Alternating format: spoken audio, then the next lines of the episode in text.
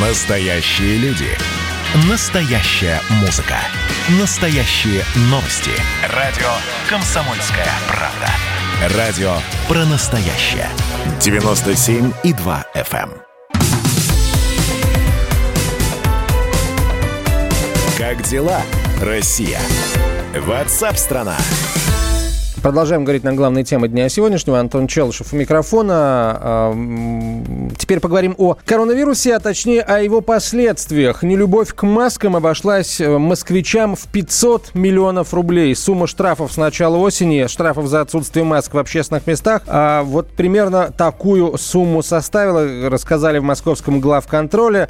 А всего с 1 сентября за нарушение масочного режима оштрафовали э, 102,5 тысячи жителей Москвы. Штраф за нарушение это составляет от 4 до 5 тысяч рублей. В отношении юридических лиц составлено 15 тысяч административных э, протоколов. Э, что касается непосредственно э, динамики динамики прироста новых случаев, то за минувшие сутки коронавирус э, выявили у 22 700 э, человек в Российской Федерации. Примерно это максимальный показатель с начала пандемии, то есть очередной такой рекорд со знаком минус э, поставлен. Новые случаи вывели абсолютно во всех регионах, и э, симптомов заболевания нет у четверти заразившихся, у 25,2% э, заразившихся, если быть точным. Больше всего инфицированных за сутки зарегистрировано в Москве 6,4 6400 человек. Следом Санкт-Петербург 1852 заразившихся. Это, кстати, рекорд э, в Питере с начала пандемии. В Подмосковье 786 новых случаев. Далее четвертая позиция Нижегородская область 441 новый случай. Карелия 386 и Архангельская область 345 человек. Врачи тем, тем временем рассказали про скрытые угрозы коронавируса и о том, как их, собственно, как этих угроз избежать. А, дело в том, что 14 ноября отмечается Всемирный день борьбы с диабетом, то есть сегодня этот день отмечается. В эпоху пандемии новой коронавирусной инфекции диабет и ожирение – это вот две те самые болезни, которые наиболее серьезно повышают риск тяжелого течения ковида и опасность э, летального э, исхода собственно, э, почему, э, почему вот именно так обстоит дело, мы э, поговорим прямо сейчас с врачом высшей категории, эндокринологом медицинского центра династии Гончарова Ханной Гончаровой. Анна Георгиевна, здравствуйте. Здравствуйте. А скажите, пожалуйста... Спасибо за приглашение. Почему именно вот эти заболевания, сахарный диабет и лишний вес, скажем так, влияют на теч... утяжеляют течение коронавирусной инфекции? Что происходит в организме? Сахарный диабет – это заболевание, которое затрагивает организм человека в целом. А, к сожалению, микробы, грибы и в том числе вирусы, которые им помогают, все любят сладкое.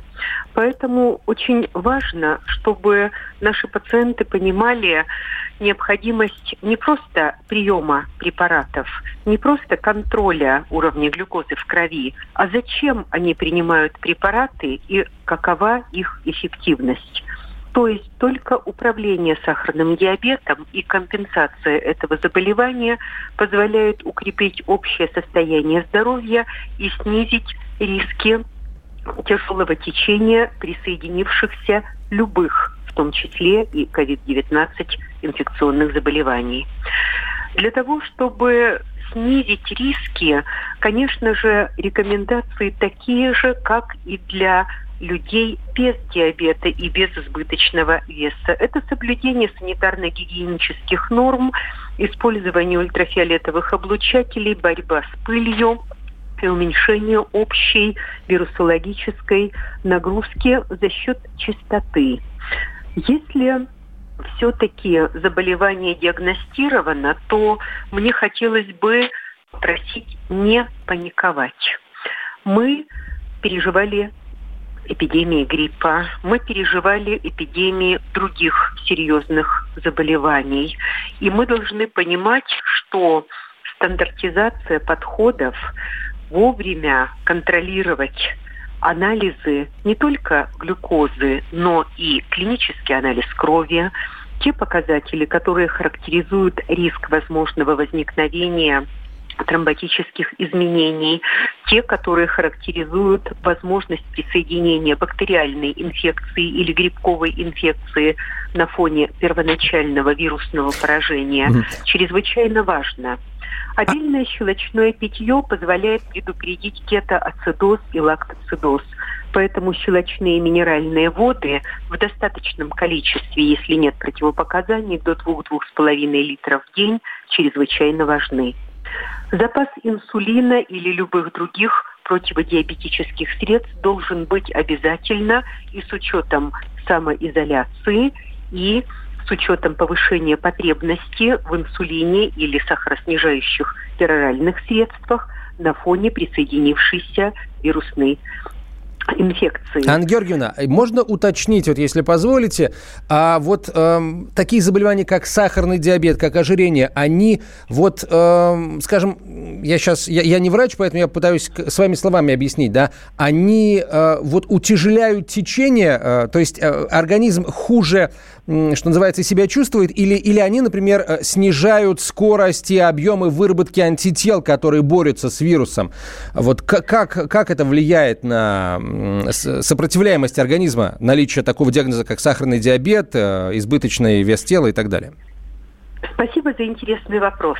Действительно, оба заболевания усугубляют течение друг друга, и причинно-следственные связи точно так же параллельно изменяются. Сахарный диабет изначально сопровождается измененной реактивностью иммунной системы, извращенным иммунитетом и повышенной восприимчивостью к вирусным, грибковым и микробным агентам. Поэтому наложение одного заболевания на фоновые хронические заболевания, естественно, приводит к утяжелению процесса течения вирусного заболевания и удлинению периода восстановления, а также к декомпенсации сахарного диабета. Малоподвижный образ жизни отсутствие мотивации к лечебной физкультуре у большинства населения огромная проблема. А ведь именно дыхательная гимнастика, именно лечебная физкультура позволяет и компенсаторно без медикаментов снижать уровень глюкозы в крови и восстанавливать дыхательные объемы легких, улучшать кровоснабжение во всех отделах. То есть лечебная физкультура чрезвычайно важна и как профилактика, и как реабилитация после перенесенного ковид и для того, чтобы минимизировать осложнения сахарного диабета. Поэтому мне хотелось бы обратить внимание на несколько основополагающих моментов. Диета с минимизацией жиров в рационе питания для того, чтобы избежать кето- и лактоацидоза. Бедная быстро усваиваемыми углеводами и богатая белками и некрахмалистыми овощами. Легкие супы, пюре, нежирные бульоны, Обязательно фрукты и ягоды, но в дозированном количестве. Один стакан за один раз, чтобы не усугублять повышение уровня глюкозы после неконтролированного поедания фруктов и ягод килограммами. Обильное щелочное питье, воды типа боржоми, волжанка и их аналогов чрезвычайно важны для того, чтобы с одной стороны восстанавливать щелочной барьер легких, а с другой стороны это профилактика кетоацидоза и лактоацидоза, которые усугубляются при декомпенсации сахарного диабета в условиях вирусемии. Анна Георгиевна, спасибо вам огромное. А, я готов вас слушать еще и еще, но, к сожалению, времени очень мало. Почему готов слушать? Потому что это все очень полезно. Это, на самом деле, довольно простые рекомендации, но, к сожалению, а, у нас действительно очень, а, очень немногие готовы следовать этим простым рекомендациям от и до, и тем самым действительно облегчать свое состояние. Анна Георгиевна, спасибо вам большое. Анна Гончарова была на прямой связи со студией. Врач-эндокринолог высшей категории, а, представитель медицинского центра династии Гончаровых. А, вот что а, говорит о, о, о вакцинах. Да, депутат Государственной Думы, бывший главный санитарный врач России Геннадий Онищенко. Почему о вакцинах? Потому что все вакцины ждут. Производственной мощности у нас есть. Более того, что наша страна заключила договора на поставку готового продукта на многие миллионы доз. Кроме того, прорабатываются договора, когда мы передаем производство в другие страны, и там ее производят угу. на тех на тех площадях.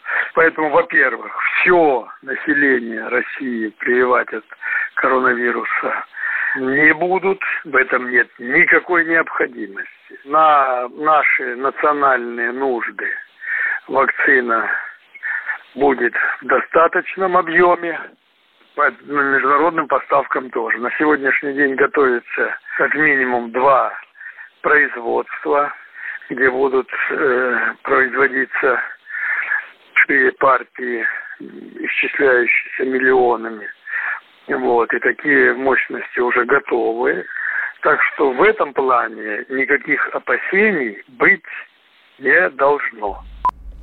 Геннадий Онищенко это был, депутат Государственной Думы, бывший главный санитарный врач России. Сейчас прервемся на короткую рекламу и выпуск новостей, после чего поговорим о том, что Дональд Трамп заявил о своей победе по итогам подсчета голосов э, в американском штате Пенсильвания. Пообщаемся э, с политологом и, в общем, э, поговорим о том, есть ли у Трампа хоть какие-то шансы на то, чтобы изменить ситуацию в свою пользу.